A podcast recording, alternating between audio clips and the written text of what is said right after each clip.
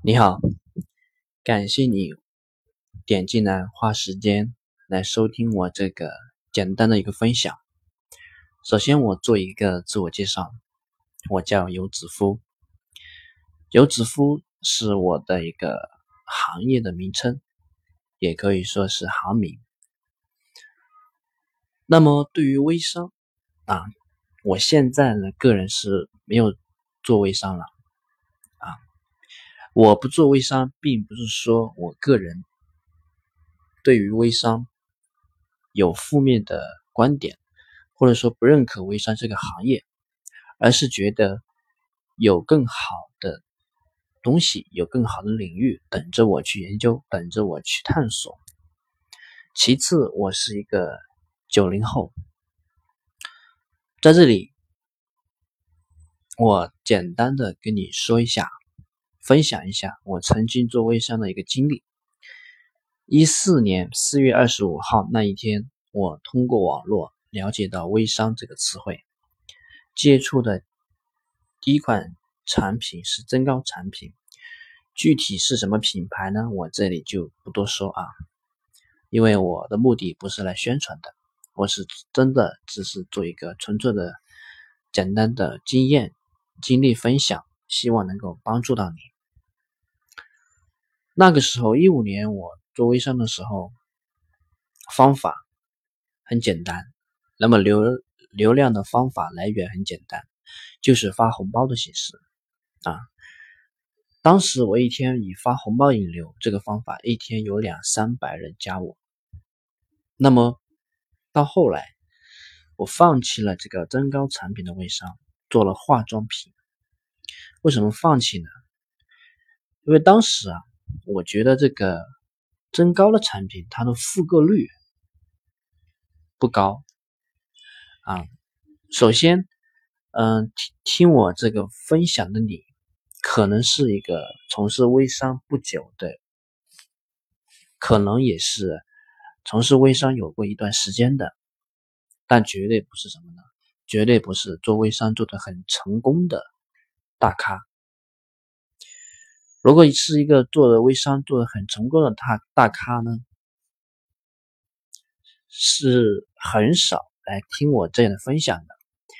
我这个分享是我第一次在喜马拉雅做一个一个分享。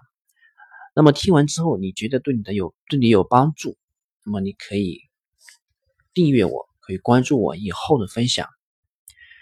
嗯，虽然说我是九零后，但是我的各种经历。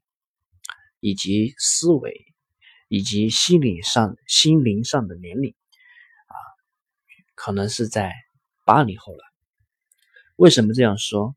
那么下面我简单的分享一下。首先，我说一个做微商的目的。嗯，有的人呢，他做事啊，做着做着呢，他就忘记了自己的一个初衷。可能在接触一个新的新鲜事物的时候，他怀着满满的期望，满满的好奇；再者呢，就是满满的动力。然后在做着做着的时候，就开始慢慢的迷茫，慢慢的没有动力了。这是因为什么呢？其实这其中的原因呢，有很多种。那么，我们做微商的目的很简单，也很现实，同时也很直观，那就是赚钱，对不对？那么在赚钱的同时呢，又有有拥拥有一个自己的团队，自己的关系圈，对吗？OK，明白了做微商的目的，那么我再给你分享一下做微商的一个本质，就是微商啊。它这个词到底是怎么出来的？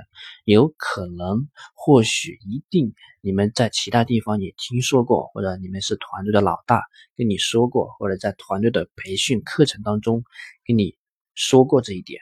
但是我在这里，我想强调一点的是，微商它的本质是什么？本质它就是在微信上形成的一个商人。微信就相当于是一个微商的载体，对吗？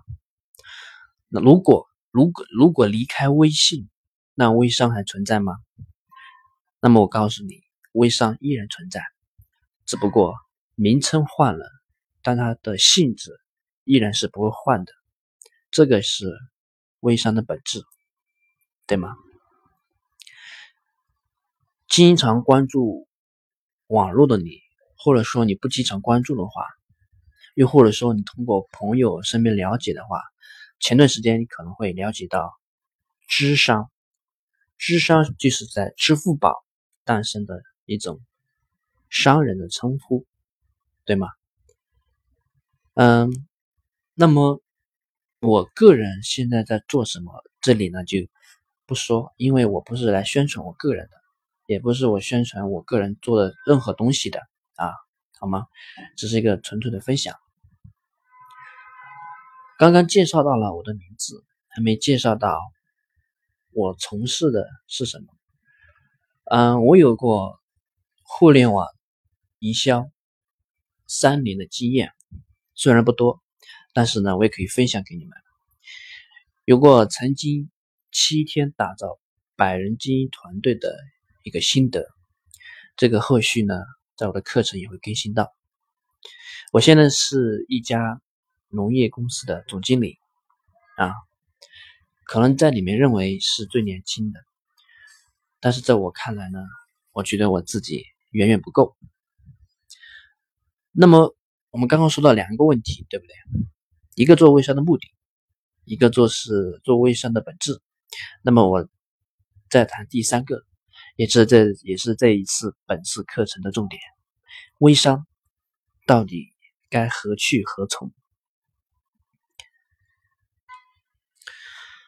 大部分人呢都知道，微商是从一二年年底开始慢慢的浮现出网络，对吗？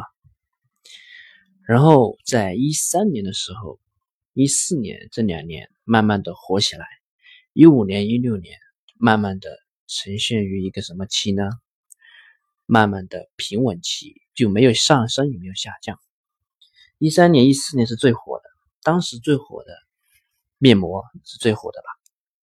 面膜的风波一过，在下面是什么？一些减肥的产品，一些丰胸的，然后还有一些什么，它什么那个酶，就是产品是是一种酶啊。可以真可以对人体那个肠胃啊有好处的。再往下呢，到了一七年、一八年，甚至今年的时候，你们觉得微商该何去何从呢？在我觉得，我个人的观点上来说，一八年如果想要做好微商的话，其实最核心的是什么呢？如果你们有自己的想法，可以评论。我个人认为，一八年甚至以后，如果微商想要做好，先不说微商整个行业，先说你个人的微商的事业，如果想要做好的话，最核心的就是真的要选择好一款真正对用户有价值的产品，而这个产品是符合。精准用户的需求，知道吗？这里要理解一点，是精准用户，不是大众用户。而这个产品又必须是还没有多少人发现领域的产品，那么这是我们所谓的一个红利期的产品。好，那么假设我们假设这个产品，你们已经了解到了这个产品，甚至是。别人没有发现的这个产品，那么产品有了，那么第二个最需要的是什么？最需要的是真正的有一套不伤人脉，而且是利民的一套制度。在以前我们可以发现啊，有的人呢，或者说有的商家，他们在做那个微电商，就是在微信上的商城。对吗？商城之中呢，它带点分销的模式，我曾经有接触过一家微电商商城，这里名字我不说啊，因为我不是说他的不好，也不是说他，也不是帮他宣传。他那个商商城呢，就有实体分销，模那个制度很简单，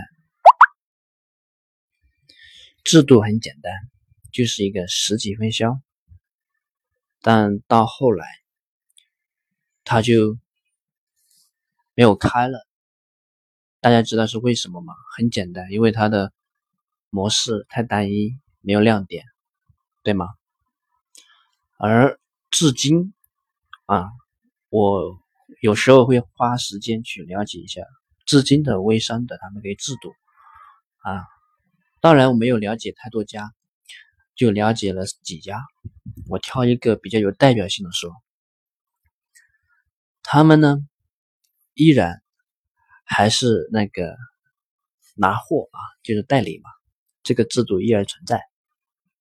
然后那个价格区间呢也依然存在，然后级别还是还是依然存在，只不过多了一个静态或者说动态的一个收益。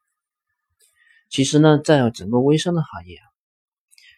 嗯，看得懂的人，其实这些的那些公司或者企业也好，他们都说他们是变相的一个传销，知道吗？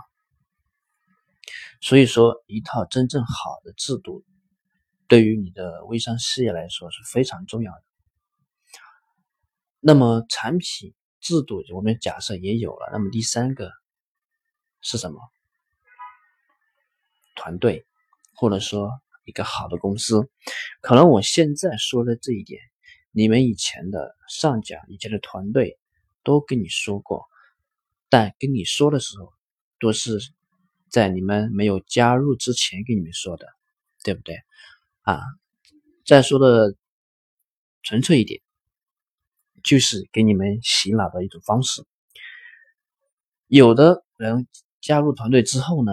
会慢慢的发现，你的上家没有那么没有之前那么热情，不会对你那么负责。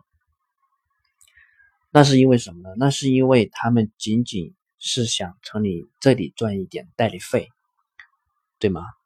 所以说有时候啊，我们仔细的思考一下，分析一下自己选择的这个产品。选择的这个团队，选择的这个制度，真的对自己的微商事业是好的吗？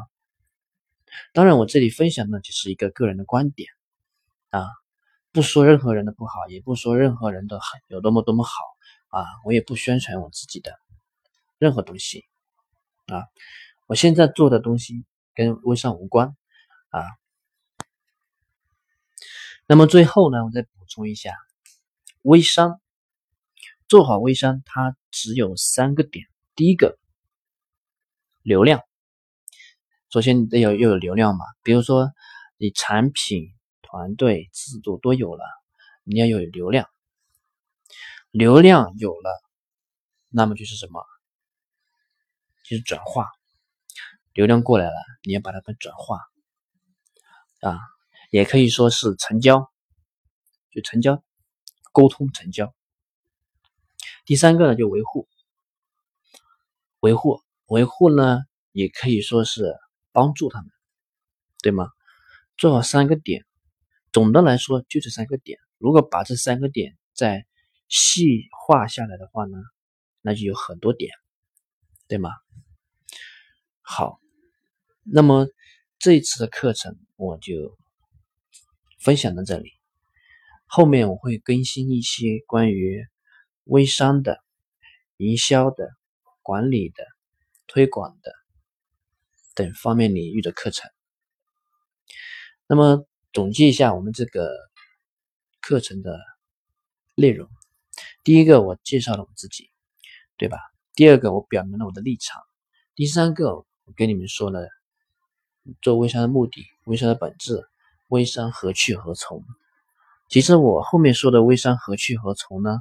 说的就是一个做好微商的最几个要素，最几最关键的几个要素啊。谢谢你的收听，我是游子夫。